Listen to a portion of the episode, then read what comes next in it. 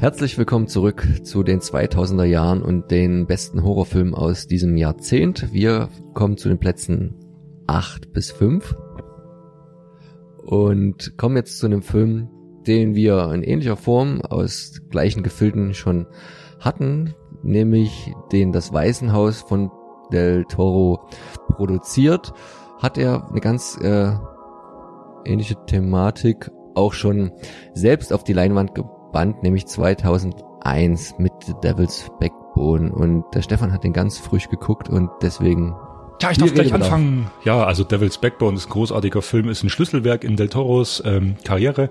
Äh, ich, wir, andere haben uns in der letzten Zeit sehr intensiv mit Del Toro beschäftigt, äh, haben so ziemlich alles geguckt, ob das Kronos ist, äh, sein, sein Debüt, sein Spanisches, was ihm sehr viel Aufmerksamkeit beschert hat, wo klar wurde, dass dahinter ein Künstler steht, ein Macher, der sich äh, mit, mit, mit Bildern, mit, mit, mit spannenden Geschichten auszählt, aber auch mit Mythen, der, der es gut weiß, Mythen, äh, Horrormärchen, auch in Verbindung mit, mit Historienfilmen zu verpacken. So, und jetzt kommen wir zu Devil's Backbone. Warum ist ein Schlüsselwerk?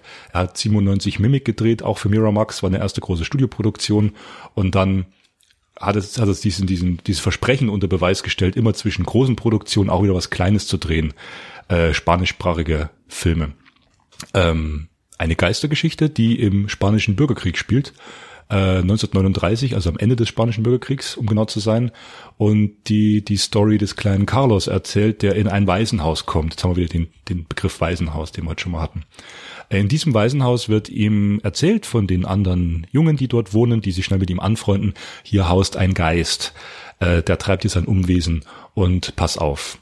Das ist alles sehr stimmungsvoll gefilmt, dieses Haus, dieser Gothic Horror, dieser, dieser, diese Verbindung, also hier noch dieses Expressionistische. Und dann geht's raus in den Krieg und dann lernst du diese, diese reale Umgebung auf einmal kennen, Grausamkeit, menschliche Grausamkeit. Und dann verknüpft er das zu einem, zu einem, dieses Spirit Picture zu einer Mischung aus re realer Brutalität und diesem mystischen Horror. Ja, und dann kommt das Entscheidende, dass bei der Toro halt oft die Menschen die Monster sind und die Geister und die Monster und Faune später alles Parabeln sind für das Wunderbare, für das Schöne, für, für eine mögliche Alternative abseits dieser zerstörerischen Menschen. Das hast du auch in Hellboy 1 und 2, dass die Monster eigentlich die Hauptrolle spielen und die eigentlich was Gutes wollen, die aufräumen, die Ordnung schaffen, also im positiven Sinne und die auch das Leben symbolisieren, während die Menschen, ob das Nazi-Zeit ist oder oder ähm, später dann Kalter Krieg, Kalter Krieg ähm, halt immer an, an sich selber scheitern. Äh, Devil's Backbone ist kein sonderlich brutaler, splatteriger Film. Es ist eher so ein, so ein ja, Haunted House Geisterfilm mit ganz viel Stimmung. Und es war tatsächlich so sein entscheidendes Achtungswerk. Danach kam Blade 2, Hellboy, da ging es mehr in den Entertainment-Bereich. Und erst dann kam ja Pan's Labyrinth, der dann so als dieser, dieser Abschluss dieser ersten spanischen Trilogie gilt, mit Kronos und Devil's Backbone. Ja, ist ein wunderbarer Film. Geht immer noch so ein bisschen unter, habe ich das Gefühl. Ne? Erzählt ja auch als so der kleine Bruder von Pan's Labyrinth, weil bei Pan's Labyrinth ist ja ein Mädel, was die Hauptrolle spielt und sich dann in ihre Traumwelt flüchtet. Hier haben wir den jungen Carlos, wie du schon sagtest. Äh, Fun Fact am Rande, das ist irgendwie der einzige Film, und ich weiß gar nicht, ob es stimmt immer noch, von Del Toro, wo keiner von den beiden genannten, nämlich Ron Perlman oder Doug Jones, mitspielt weiß nicht, wer solche sowas ähm, aufstellt oder auf solche Sachen kommt, aber wenn man dann einmal durchgeht, bei manchen Filmen, wo ich jetzt sagte, oh, wo ist da jetzt Ron Perlman oder so oder dort Doug Jones, aber in irgendwie kleinen Rollen tauchen sie immer wieder auf oder in den Hauptrollen und das war hier tatsächlich der einzige, der kein kein Monster hatte, in das Doug Jones äh, schlüpfen konnte. Wer hat den produziert, Max, den Film? Pedro Almodovar das war auch noch so ein Punkt, warum gerade Devil's Backbone Berühmtheit auch im, im spanischsprachigen Kino erlangt hatte. Ähm, das war halt auch ein Renommee-Film. Also Mimik war eine Auftragsarbeit, da hat er probiert, wie komme ich im Studio, äh, äh, Studiorestriktionen zurecht, wie kann ich mit Effekten arbeiten. Gilt ja heute so als mittelgut, sage ich mal. Aber Devil's Backbone war es dann halt einfach. Ich will gar nichts weiter beitragen, außer dass ich den Film jetzt auch vor kurzem gesehen und ihn auch für gut befunden. Und dass mir auch dort für diesen kleinen, je kleiner die Filme sind, desto besser sind dann auch manchmal ist dann auch gewisse Umsetzung und ich fand den zum Beispiel handwerklich toll, was auch die, es gibt viele äh, reale Effekte, wenn auch natürlich diese Geisterdarstellung von dem Jungen natürlich mit äh, Computer äh, gemacht wird, was auch ganz gut gelungen ist aber das Ganze ringsherum, ähm, es gibt ja auch effektreiche Szenen in dem Film tatsächlich, äh, gar nicht wenige, auch wenn es ein sehr ruhiger Film ist, die aber wirklich gut handwerklich und äh, auch mit der Kamera gut eingefangen sind. Also auch ein rundum optischer, natürlich sind wir ja, ist der Del Toro, aber trotzdem auch mal kleiner, gut gemachter Film. Was ich noch spannend fand, ich habe den auch zufällig gestern noch mal in Vorbereitung geguckt der Umgang oder das Zeigen von Sexualität ähm, ist was relativ Normales bei ihm, wie man dann auch schön bei The Shade of Water gesehen hat, wo sie jeden Tag standardisiert in der Badewanne masturbiert, was man sonst sehr selten hat und in Hollywood-Filmen schon mal gar nicht. Und bei The Devil's Backbone war es halt auch die ältere, ähm, naja, die Grand Madame. Die Grand Madame dieser Einrichtung, die zwar eigentlich einen altersgleichen Verehrer hat, es äh, ihre sexuellen Gelüste schlechten Gewissens dann trotzdem aber mit dem jungen, dort arbeitenden, sich vom Krieg versteckenden äh, Mitarbeiter befriedigt. Äh, durchaus, denke ich mal, was relativ Natürliches, leider muss man äh, so sagen, und, und auch der Umgang und die Inszenierung des Ganzen ist jetzt halt überhaupt nicht gekünstelt, sondern so, wie es, denke ich, auch sein sollte und ganz natürlich daherkommend nicht ganz so da, natürlich daherkommt auf Nummer 7 ist ähm, Zombieland. Wir haben wieder die Zombies 2009 von Ruben Fleischer, der jetzt aktuell gerade im Kino sich mit Venom probiert. Der ist, glaube ich, nicht ganz so gut wie dieser Zombieland damals von allen Seiten aufgenommen wurde.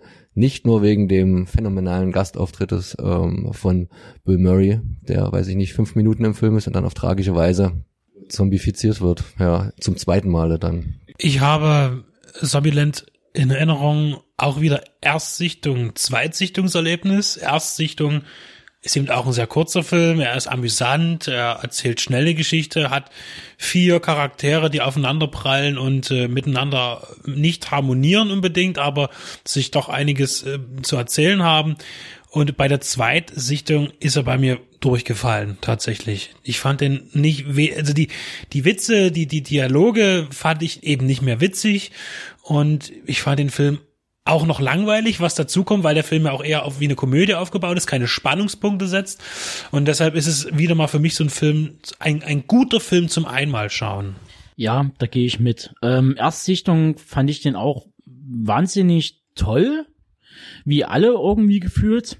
Und dann bei der Zweit- oder Drittsichtung dann irgendwann mal, wenn man dann von einigen genötigt wird, kriegt man halt mit, dass zum Beispiel das Tempo, was am Anfang im Intro vorgelegt wird, wird nicht eingelöst. Und Woody Harrison spielt seinen Woody Harrison, wie immer, und Bill Murray, ja, der ist ja irgendwie verkommt zum zum Cameo nur noch äh, gefühlt. Ähm, naja, im Blockbuster-Kino, aber ja, ringsherum ja, äh, ist er ja noch ja, sehr potent. Ja, auch in, in, auch in der äh, Keine Ahnung, Kulturpalast in Dresden. Ja, ja.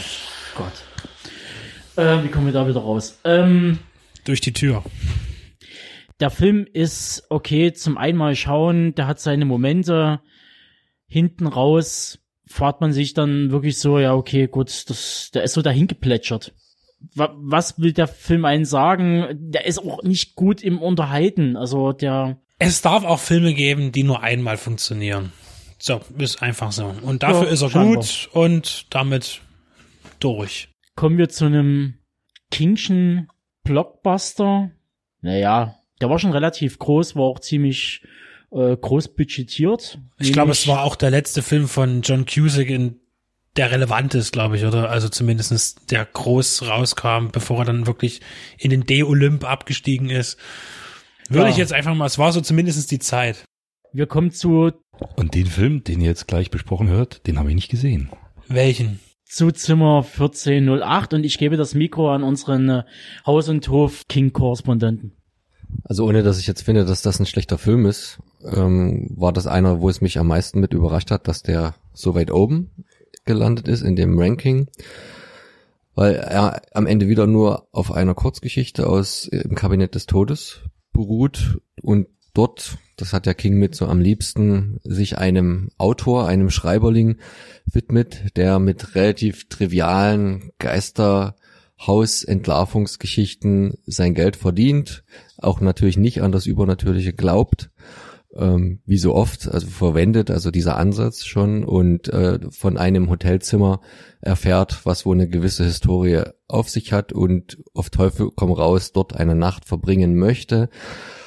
Auf Flehen und Abraten hin des Hotelmanagers, gespielt von Samuel L. Jackson. Die beiden, Cusack und Jackson, sollten dann später auch nochmal die Hauptrollen in einer weiteren King-Verfilmung übernehmen, Cell, wo es ja dann eher um Menschen zu Zombies geworden durch Handysignale geht. Nicht unbedingt ein guter Film. Ähm, Zimmer 1408 ist eigentlich eine relativ atmosphärische Geschichte, weil sie ja auch den Vorteil hat, minimalistisch an einem Raum zu spielen. Also hier ist es nicht eine, eine, eine ein kleiner Mikrokosmos an Menschen, der da beleuchtet wird, sondern eigentlich nur einer. Also es ist so, so ein Kammerspiel.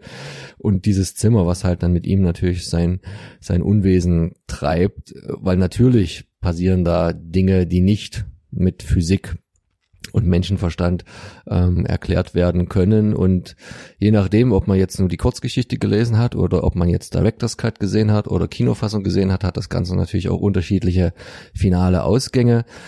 Bei dem Film ist es wieder spannend. Man hat äh, das, äh, die Kingsley Kurzgeschichte eigentlich in der Kinofassung entschärft, wollte dem Zuschauer wieder nicht den tristeren Ausgang zumuten und hat das dann aber wieder für die Heimkinoauswertung dann nochmal hinten rangeschoben. Jetzt kann man vergleichen, was einem lieber ist, ob man lieber einigermaßen positiv entlassen werden will oder wie so oft aus Kingschen Geschichten mit negativen Gefühlen im Bauch. Benedikt?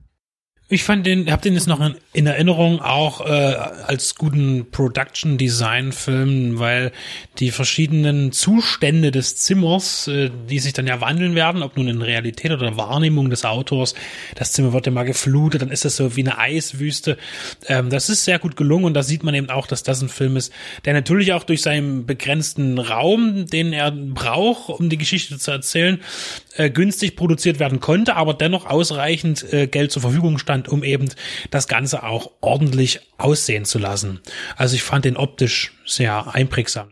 Genau, ähm, beim nächsten Film weiß ich gar nicht, ob der nur in einem geschlossenen Raum spielt, aber trotzdem auch auf einem eher engen äh, Punkt runtergebrochen. High Tension von Alexandre Aya, der ja auch die Hills of Ice aus der ähnlichen Zeit und Piranha 3D auch eine lustige Schlachtplatte gedreht hat. Der High Tension war eins, was sein Erstling 2003, auf jeden Fall was sehr frühes.